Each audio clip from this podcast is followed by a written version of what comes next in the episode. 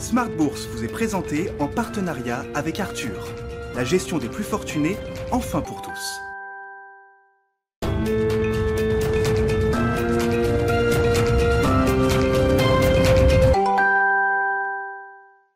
Bienvenue dans Smart Bourse, votre double dose quotidienne de marché en direct chaque jour sur Bismart, à la mi-journée 12h30, 13h et le soir la grande édition pendant une heure à partir de 18h30. C'est une journée d'échéance, d'échéance mensuelle sur les marchés avec euh, l'expiration du futur CAC pour euh, le mois de juillet attendu euh, tout à l'heure à 16h heure de Paris. ce sera peut-être une échéance négative. On a 8 échéances positives derrière nous et c'est vrai que là pour l'instant le CAC 40 évolue sous les 6500 points, nettement sous la la compensation de la dernière échéance qui euh, se déroulait le 18 juin dernier, puisque le, futur CAC avait été compensé à 6583 points. On est euh, plus d'une centaine de points en dessous, avec un CAC 40 qui tourne autour de 6460 points à la mi-journée. Vous aurez le résumé complet de cette séance dans un instant avec Alix Nguyen depuis la salle de marché de Bourse Direct. Notez que la, la partie euh, du marché qui respire aujourd'hui, c'est le luxe. Le luxe qui respire avec Hermès ou encore LVMH qui font figure de, de retardataires sur la séance du jour euh, en tout cas, et qui pèse un petit peu sur la tendance à Paris notamment. Comme chaque vendredi à la mi-journée, on parlera de vos finances, vos finances personnelles et d'immobilier. On parlera de gestion privée tout d'abord avec euh, les équipes de SG29 Haussmann et la nouvelle équation patrimoniale des euh, clients privés qui connaissaient déjà la, la faiblesse des rendements depuis plusieurs années mais qui doivent désormais aborder un autre problème, la perspective d'une inflation peut-être un peu plus importante de manière transitoire ou durable, c'est tout le débat du moment. En tout cas, ça donne quand même des rendements réels toujours plus négatifs pour euh, les clients euh, investis. Et puis, euh, crédit immobilier, on fera le, bilan à, mi-parcours de l'année 2021 avec Ludovic Usieux, le cofondateur d'Artemis Courtage, qui sera avec nous également en plateau pendant cette demi-heure.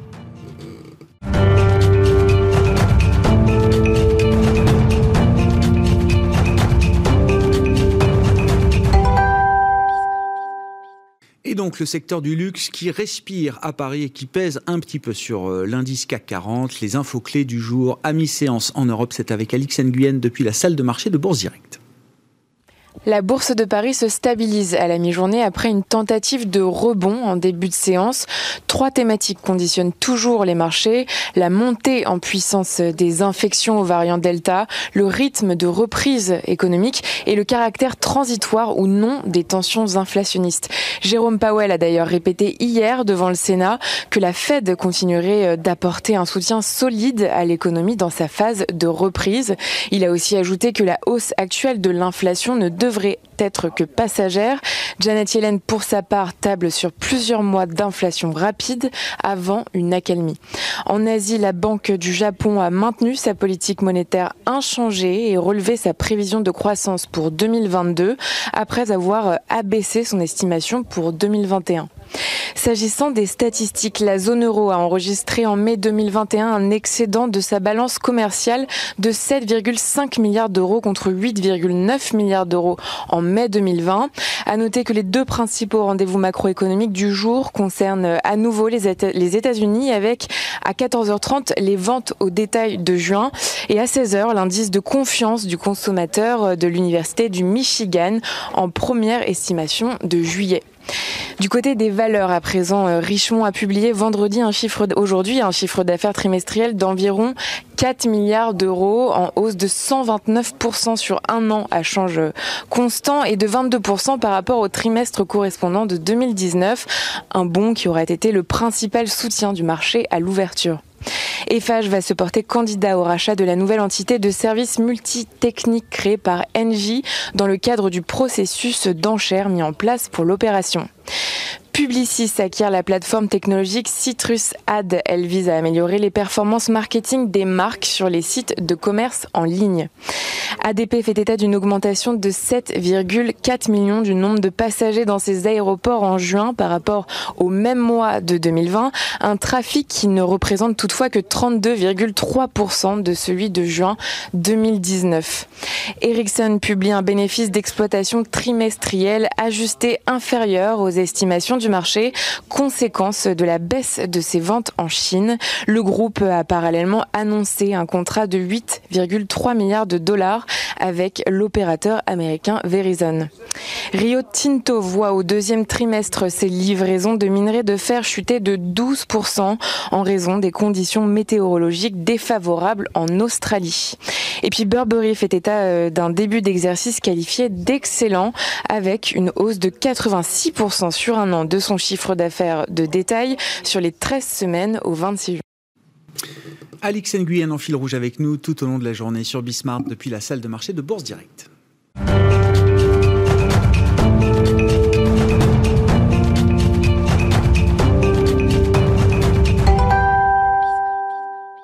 Et on parle gestion privée pour entamer cette euh, demi-heure de Smart Bourse du vendredi 12h30 13h et c'est Valérie Nkake qui est à nos côtés en plateau, le directeur des investissements de SG29 Haussmann. Valérie, bonjour et bienvenue. Bonjour. SG29 Haussmann, qui est euh, euh, la filiale de gestion d'actifs dédiée aux clients privés de la Société Générale, c'est ça, Valérie? C'est cela. Pour situer effectivement la, la société. J'ai appelé ça la nouvelle équation patrimoniale. C'est-à-dire que, oui, les clients, les clients privés notamment, ont en tête, j'imagine, depuis quelque temps quand même la faiblesse des rendements. Désormais, il y a le sujet de l'inflation qui vient se rajouter à la faiblesse des rendements, ce qui fait que les rendements réels, au moment où on se parle, sont toujours plus euh, négatifs. Est-ce qu'ils ont conscience déjà, là, vos clients chez euh, SG29, euh, de, de, ce sujet de l'inflation? Est-ce que ça devient une préoccupation pour eux qui n'a pas été une préoccupation majeure au cours des dernières années, quand même, il faut le dire hein? Effectivement, euh, c'est une préoccupation euh, qui, pour l'instant, reste très embryonnaire, hein, euh, parce que c'est relativement récent et qui n'ont pas encore tout à fait perçu un changement de tendance de fond, en fait, sachant qu'on vient, voilà, d'une quasiment d'une période assez longue de déflation, hein, en tout cas de désinflation, comme disent les économistes, et que par rapport à la structure de leur placement, le spectre inflationniste par rapport à l'impact négatif sur leur épargne ils n'en ont pas encore tout à fait conscience. Mais ça pourrait venir assez rapidement, avec notamment euh, toute l'actualité financière et de dérapage inflationniste, entre guillemets, qu'on constate, même s'il est de caractère transitoire, et ça on y reviendra, commence quand même à poindre le bout de son nez et à être euh, effectivement euh, dans le, dans le viseur en fait des investisseurs privés. On part d'où en fait la situation actuelle, hein, selon les statistiques INSEE, hein, c'est le revenu disponible euh, autour de 15%. En gros, aujourd'hui, on constate qu'on est euh, à peine sur 5% en fait d'investissement financier mhm. et 10% c'est du logement. Hein. donc on y reviendra probablement. Oui, on va parler immobilier. donc, ce qui montre quand même qu'il y a un aspect euh, assez fourmi hein, dans, dans, le placement de l'épargne des Français et qui, même dans le stock actuel hein, des placements financiers, se vérifie aussi. En gros, si sur les 500, sur les 5500 milliards en fait de placements financiers aujourd'hui, vous avez euh, les deux tiers qui sont en produits taux. Et dans ces produits taux, vous avez quasiment euh, un peu plus de la moitié en support, ou le fameux support euh, sécurisé des, assureurs. Et vous avez évidemment le reste, hein, un, bon gros tiers en fait qui représente les placements, j'allais dire, en, fonds propres. Et dans ces placements en fonds propres, euh, vous avez à peine 5% en fait euh, d'actions cotées, c'est-à-dire la bourse. Et le reste, c'est principalement des UC, toujours assurance vie, et du non coté euh, et divers actifs. Donc vous voyez, on voit bien que la tendance quand même de fonds qui a probablement été encouragée par cette baisse de taux donnait quand même un certain confort déjà au caractère assez conservateur et prudent des Français, hein, globalement, qui, à mon sens, euh, ne devrait pas bouger avant quelques temps. Il y a toujours une petite inertie, le temps de confirmer. on le voit aussi dans les périodes de, de, de, turbulence de marché, ça a plutôt tendance à accélérer, en fait, les placements dits euh, assez prudents, conservateurs de tout, enfin, les livrets A, les, enfin, l'épargne on n'en sort pas. Euh, réglementaire. Donc, pour l'instant, on n'en sort pas. Mais la question se posera assez vite Hein, parce que là, la perte de pouvoir d'achat sera elle assez va être, nette. elle va être très elle peut être très rapide et très visible, beaucoup plus que ce qu'on a vu, euh, la manière dont ça s'est passé ces dernières années, qui était un processus lent et presque indolore d'une certaine manière. Comment le, client privé peut réagir? Enfin, quel peuvent être les, comportements d'un client justement face à ce risque de résurgence de l'inflation Encore une fois, qu'on n'a pas vécu. Enfin, il y a peut-être toute une génération qui n'a jamais connu euh, l'inflation. Mmh. Alors, euh, des clients peut-être un peu plus euh, expérimentés, on va dire, ont peut-être encore des réminiscences de ce que c'était qu'une période inflationniste. Mais qu'est-ce que ça peut susciter comme comportement chez vos clients, Valérie? Écoutez, les, réactions à ce stade sont restent malgré tout assez prudentes. Hein. C'est-à-dire que je suis pas persuadé qu'ils aient envie de revenir sur des placements euh, plus risqués, plus risqués au sens boursier du terme, ah s'entendant. Ils devront rester principalement euh, sur des actifs, euh, on va dire, des côtés, hein, et immobiliers par essence. Ça, ça devrait rester, l'équation ne devrait pas fondamentalement s'inverser, sauf à ce qu'il y ait évidemment une mm. crise sur ce secteur-là. Mais comme on voit quand même que toutes ces périodes de crise ont quand même été bien gérés par le secteur immobilier. Je pense que c'est un secteur qui gardera toujours en fait la faveur en fait de l'épargnant français. Mm. Pour le reste, je pense qu'il y a une culture financière qui sera à créer, à renouveler hein, auprès des, épargnants euh, purement euh, en placement financier. L'environnement de taux bas, même si l'inflation repart aujourd'hui, mais bon, tout le débat actuel est en cours. Hein, c'est qu'on voit bien la réaction des taux ah à cette inflation qui est considérée comme transitoire, mais de façon de tendance à long terme. Et vous voyez sur les projections des taux à long terme, euh, les, les, break-even d'inflation sont plutôt en train de plafonner. Donc, on n'est pas loin d'un cycle, hein, sur une longueur de mm. cycle, même si on a probablement quelques mois sur un plateau élevé d'inflation, mais la tendance à long terme ne milite pas forcément pour une inflation disruptive. Et à partir de ce moment-là, des taux qui devraient rester à des niveaux absolus bas devraient quand même favoriser un changement de comportement dans les placements financiers et notamment une meilleure diversification parce que la partie obligataire ne joue plus son rôle effectivement de diversification. Il faut que les taux remontent de façon assez significative pour qu'elle puisse jouer son rôle en fait de diversification au placement action. Donc, il, va falloir innover. Oui, ouais, bien sûr. Alors il y, a le scénario un peu alternatif effectivement où euh, le régime d'inflation changerait durablement et là on aurait quand même une remontée, une correction du marché obligataire encore plus profonde et, une remontée des taux, euh, des taux longs qui, à un moment, jouerait un rôle euh, attractif à nouveau. C'est ça qu'il faut comprendre, euh, Valérie. Ça, c'est le scénario un peu minoritaire pour l'instant. Ça, c'est le scénario, effectivement, qui n'est pas le central à l'heure actuelle. Hein. L'autre scénario, c'est celui de la perspective de taux qui vont rester bas pour durablement. Très longtemps. même s'il y a une petite remontée qui a déjà été constatée, mais cette remontée n'est pas de nature à effrayer les, bourses, hein, d'une façon générale, et les épargnants dans leur tendance à être conservateurs dans leur placement. En revanche, pour ceux qui s'intéressent effectivement au placement financier pur, en l'absence effectivement d'alternatives crédibles côté bonds, hein, côté obligataire, bon, il me semble qu'il y aura probablement euh, dans la durée, hein, vraisemblablement, un changement de comportement sur la diversification des actifs.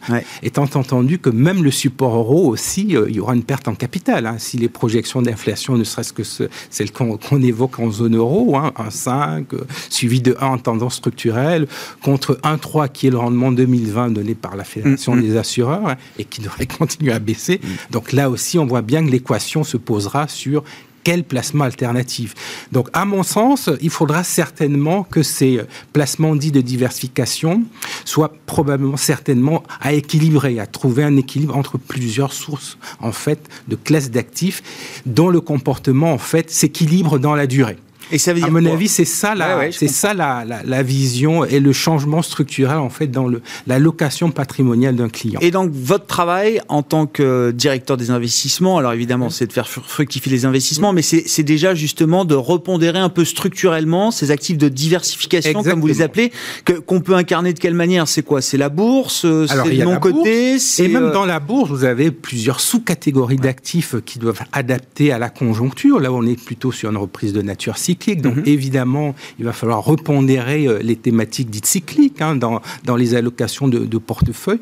Mais vous avez par exemple aussi, euh, de façon assez conjoncturelle, hein, les, les, les les actions euh, de, immobilières, hein, de la cotation immobilière, là aussi qui ont souffert énormément, et on y reviendra effectivement de la période de confinement, qui là aussi sont en phase de rattrapage et qui offrent probablement aussi et certainement encore, hein, malgré le rattrapage déjà engagé, un, rendement de dividende qui reste attractif versus les obligations euh, ou, euh, ou d'autres rendements. Et il y a alors aussi qui joue, malgré aussi son, son aspect aussi qui a repris, hein, notamment depuis quelques années, euh, joue aussi à sa place comme actif de décorrélation et qui stabilise un petit peu le, en tout cas l'équation d'allocation patrimoniale dans un environnement qui peut être versatile et volatile en fonction effectivement des, des nouvelles macroéconomiques. Donc la somme de tous ces agrégats fait qu'effectivement ça devrait donner quelque chose de plus solide et plus robuste, même si à l'intérieur de cette composition les variations euh, peuvent être diverses. Ouais. Hein, donc il faut accepter plus de volatilité, absolument, peut-être dans son portefeuille sur la partie financière. Est-ce que est-ce qu'un équilibre tel que vous le présentez, euh, Valérie, ça permet aux clients privés de euh, d'avoir la perspective d'un rendement euh, moyen de son son épargne à peu près identique à ce qu'il a pu avoir ces dernières années? Alors l'idée, effectivement, c'est de préserver son capital. Alors ça, c'est la, première des, choses que les, en gros, les épargnants recherchent au-delà de la plus-value, effectivement, en fonction des profils de risque. Mais, mais ce qu'on peut dire globalement, c'est que, euh, compte tenu de la structure actuelle des placements financiers qui est très défensif et de nature prudente, c'est a priori ce que les clients recherchent en priorité. Je vais vous prendre un exemple, enfin, une situation tout à fait concrète. Aujourd'hui, il y a beaucoup de, clients qui sont en support euro, l'assurance vie, et qui ne s'y retrouvent plus. Mmh. Et donc, ils cherchent en alternative à ce placement de support. Donc l'idée étant de faire mieux que le support, bien entendu, mhm. dans un rendement qui baisse, mais sans prendre un risque démesuré. Et là, effectivement, cette équation-là, elle est résolue par une meilleure diversification entre plusieurs sources hein, de, rendement et de classes d'actifs. Et évidemment, ça passe par une prise de risque minimale. Et ça, c'est cette culture un peu qui avait été abandonnée, ou en tout cas pas bien analysée euh, dans, le contexte de baisse de taux euh, qu'on est en train de voir et, et de d'inflation à venir, c'est en train effectivement de commencer un peu à pointer le bout du nez. Ça y est, la mentalité du client est en train d'évoluer. face à ces perspectives et on a tout un travail effectivement euh, de pédagogie euh, parce que c'est pas acquis d'un point de vue culturel en, France en général contrairement aux anglo-saxons qui ont une part beaucoup plus importante en actifs euh, dits boursiers Merci beaucoup euh, Valérie d'être venue nous, parler de cette équation patrimoniale qui se complique encore un peu plus effectivement pour vos clients, les clients privés de SG29. Haussmann, Valérie Nkake, le directeur des investissements de SG29 qui est avec nous en plateau dans Smart Bourse à la mi-journée.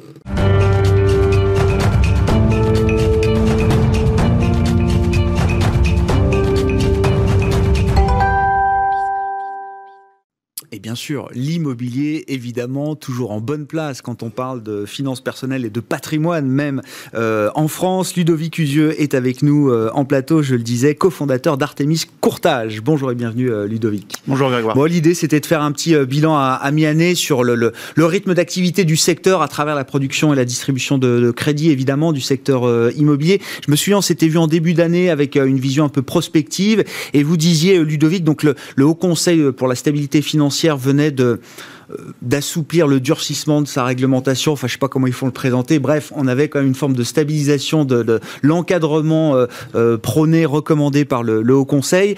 et vous disiez, c'est bien parce que ça va permettre quand même de distribuer du crédit. Ce sera pas pour autant la foire au crédit cette année. Est-ce que vous confirmez effectivement ce que vous nous disiez en début d'année, la mi-parcours de l'année, Ludovic?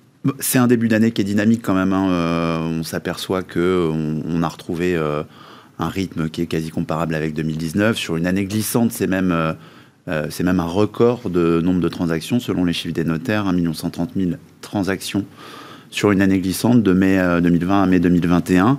Alors il y a évidemment un, effet de report, un effet bouchon de champagne, puisque le marché s'était complètement arrêté en, en mars, avril, mai 2020. Donc un phénomène de report, mais un marché quand même très dynamique, avec euh, le passage à l'acte de ce qu'on avait décelé en fin d'année 2020 d'intention d'achat euh, un, peu reportée sur des villes moyennes, euh, sur la deuxième, troisième couronne pour la banlieue parisienne, ces choses-là, on, détectait dans, dans les calculs d'enveloppe, dans les cotations, dans les premiers contacts qu'on avait avec, nos prospects, on détectait effectivement qu'il y avait l'intention de le faire. Il y avait pas vraiment de concrétisation dans les chiffres. Aujourd'hui, c'est le cas. Et on s'aperçoit qu'il y, euh, y, a de plus en plus de, de, reports et d'éloignements, euh, mais dans des zones... Des métropoles, oui, c'est ça. Oui, des métropoles, vers des villes attractives de, plus petite taille, qui sont à distance euh, raisonnable de Paris, de Lyon, de Marseille, et, et qui profitent un petit peu de cette cet effet télétravail, de cet effet déconfinement, de cette volonté de, de, se mettre un peu au vert, d'avoir un jardin, une terrasse, un balcon. On le voit concrètement aujourd'hui, euh, même dans euh, l'augmentation du financement du nombre de maisons. Quand on tire nos indicateurs ah d'activité, euh, c'est en hausse dans notre réseau Artemis Courtage, c'est en hausse de quasiment 30% de financement de maisons par rapport à, ce qui est resté très majoritaire, c'est-à-dire de financer des appartements. Ah et, ben justement, dans le réseau Artemis, là, c'est quoi les, points un peu chauds, les hotspots, là où il y a un, un surcroît d'activité lié justement à ces questions de mobilité, Ludovic? Pas mal de, dynamisme et d'attractivité sur l'arc atlantique, euh, donc euh, région euh, Bretagne, Nouvelle-Aquitaine, où ça marche vraiment fort. C'est-à-dire qu'on a dans tout le réseau quasiment retrouvé un, volume comparable à 2019, qui avait été une année très solide, et même très très bonne. On a retrouvé quasiment des indicateurs comparables. Euh, mais on est en hausse sur, euh, sur quelques régions, dont, euh, dont la Bretagne et la Nouvelle-Aquitaine. Ça marche, je vous dis, ça marche assez fort sur ces régions-là parce que Rennes est à 1h30, parce que TGV Bordeaux, etc., etc. Et pour toutes ces raisons, on, est même en forte hausse par rapport à 2019 sur ces régions. Est-ce que, je sais pas, enfin c'est la question, la réponse est peut-être impossible. Hein.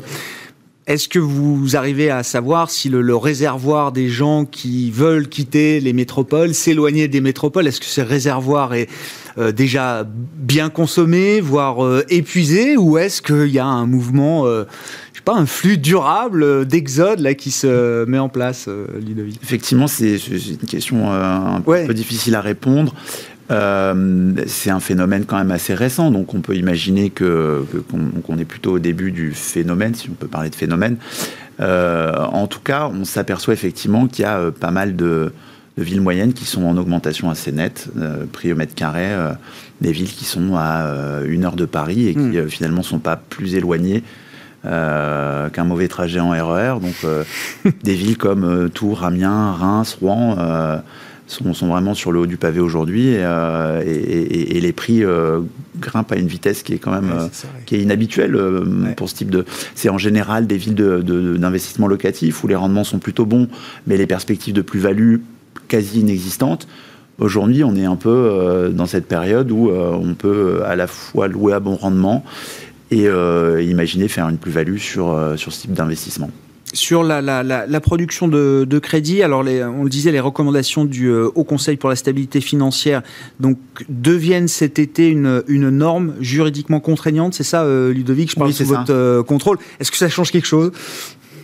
Au moment où on se parle, pas grand-chose. On est, on est sous recommandation depuis décembre 2019, donc on a un petit peu de recul maintenant et on en parle assez souvent. Il y avait une première année qui avait été une, année aussi d'observation, d'analyse. Euh, le Haut Conseil avait euh, assoupli le taux de charge en recevant les messages des, banquiers et des mhm. courtiers et en passant la possibilité de taux de charge de 33% euh, de ces charges sur les revenus à 35%. ce sont des recommandations qui, qui, sont vite devenues quand même un peu normatives et qui vont devenir juridiquement contraignants à l'été avec possibilité de sanctions. Euh, le HCSF se laisse l'été pour euh, faire un bilan de cette année et demie de, recommandations euh, et, et, donner éventuellement un arsenal de sanctions. Pour le moment, pas grand-chose à signaler de ce côté-là. Les, banques sont dans le rang, les courtiers aussi. On, sait, on sait que, qu'il faut préparer avec le plus de rigueur et le plus de sérieux possible euh, le calcul de sa capacité d'emprunt et que si c'est 250 000, c'est 250 000 et pas 300 000. Euh, ça posait pas de problème en 2016, 2017, 2018. Aujourd'hui, si vous dépassez votre capacité d'emprunt de 10%, euh, ça passe plus. Ça passe plus. Euh, donc il y a un voilà, il y a un travail un peu de, pédagogie aussi, d'éducation de nos prospects qui, qui, se fait plutôt bien et Et pour le coup, on a un taux de refus qui, qui avait fortement augmenté en, en, 2020, on, l'avait dit à plusieurs hmm. reprises, qui est en train de... On, est dans un entre-deux, c'est-à-dire qu'on n'a pas encore retrouvé euh, dans notre réseau et euh, dans des réseaux euh, de, confrères avec qui j'en discute. On n'a pas retrouvé la faiblesse de nos taux de refus de l'année 2019, mais on est bien plus bas que ce qu'on avait connu en 2020. Donc, et ça, c'est le signe que les dossiers sont mieux préparés, les dossiers sont moins agressifs, le client est moins agressif dans sa... Moins agressif, il n'entend pas d'une oreille distraite, on, voilà, on le prépare, on lui dit que c'est 300 et c'est 300, ou c'est 250 et c'est 250, et ça revient effectivement avec, avec un financement. Si tout ça est préparé, il n'y a pas de euh, voyez bien, le nombre de transactions est quasi record. Ça veut dire qu'il y a une distribution de crédit qui, euh, euh, qui suit et on, est, on sera sur une année 2021 probablement un peu plus faible en production de crédit parce que le début de l'année 2020 avait été quand même assez fantastique, poussé par un dernier trimestre 2019 qui était quasi record.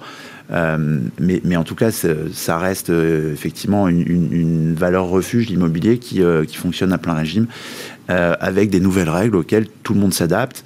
Euh, euh, et, puis il y a un peu de flexibilité euh, dans, ce 35%. Il y a 20% de la production crédit en volume qui peut dépasser cet engagement de 35% et qui la plupart du temps bénéficie quand même au, primo-accédant, ce qui me paraît être assez sain. Effectivement, hein. quand on avait fait le, point sur ces recommandations, c'est plutôt des recommandations qui vont dans le sens de d'améliorer l'accès au marché des, des primo-accédants. C'est ça, c'est dans cette direction. Euh, les banques, vous dites, sont, sont, sont, plutôt en ligne avec leurs euh, objectifs. Là, je sais pas, je lisais dans quelques papiers que euh, l'été, qui est une période traditionnellement calme, c'est pas la meilleure période pour contacter son banquier. Mais d'ailleurs, je sais pas, est-ce que c'est une bonne période pour aller négocier un crédit, renégocier un crédit IMO Visiblement, là, ils sont encore un peu sur le pont, de ce que je comprends, en lisant les... tout, le monde est sur le pont et on est, on est vraiment pas en vacances. Là, on va attendre une, grosse quinzaine de jours et peut-être même un peu plus. Les vacances commencent plus tard cette année, j'ai l'impression, mais de manière assez globale. Hein. C'est un, c'est un, il y a une saisonnalité dans notre marché. Euh, la grosse période, c'est mars, euh, juillet, et puis, euh, puis après octobre à décembre. là, il y a pas mal de dossiers effectivement dans les tuyaux. Il y, a, y, a eu, il y a eu un phénomène aussi un peu de, de bouchon. Il y a eu une grosse activité il y a, il y a deux trois mois, et ça se ressent maintenant avec quelques longueurs et quelques lenteurs euh, dans les back-office, euh, des délais d'analyse qui sont un peu plus longs. Donc euh, il y a un stock de dossiers sur, sur les bureaux et dans les, dans les ordinateurs de, de nos partenaires bancaires qui, voilà, qui, qui, ne se dément pas et qui ne se tarit pas pour le moment. Mais on arrive à gérer en, en, dépassant ou en, arrondissant un petit peu les, les, délais de conditions suspensives ou en prolongeant les, les, promesses de vente, on arrive à s'en sortir sans trop transpirer. Euh, voilà, c'est plutôt des bons problèmes. Ah bah non, mais c'est sûr, oui, oui. Mais euh, à partir au mois d'août, c'est effectivement en général un peu plus calme et on a affaire euh, à des investisseurs ou à des, des, clients ou des prospects qui sont particulièrement motivés.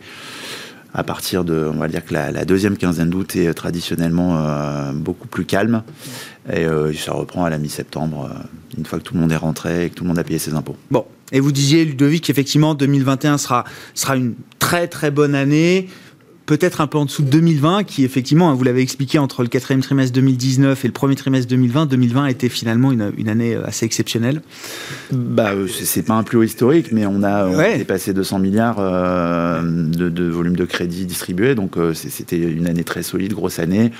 On sera probablement un peu en retrait. alors, on, est qu'à mi-année, donc c'est un peu une mais on sera probablement un petit peu en retrait, mais, mais, sur des niveaux qui sont quand même très solides. Mm. Merci beaucoup euh, Ludovic d'être venu nous apporter votre éclairage et euh, voilà l'ambiance du moment sur le marché immobilier à travers la distribution, la production de crédit immobilier. Ludovic Usieux qui était à nos côtés en plateau dans Smart Bourse à la mi-journée, cofondateur d'Artemis Courtage. On se retrouve ce soir en direct à 18h30 sur Bismart.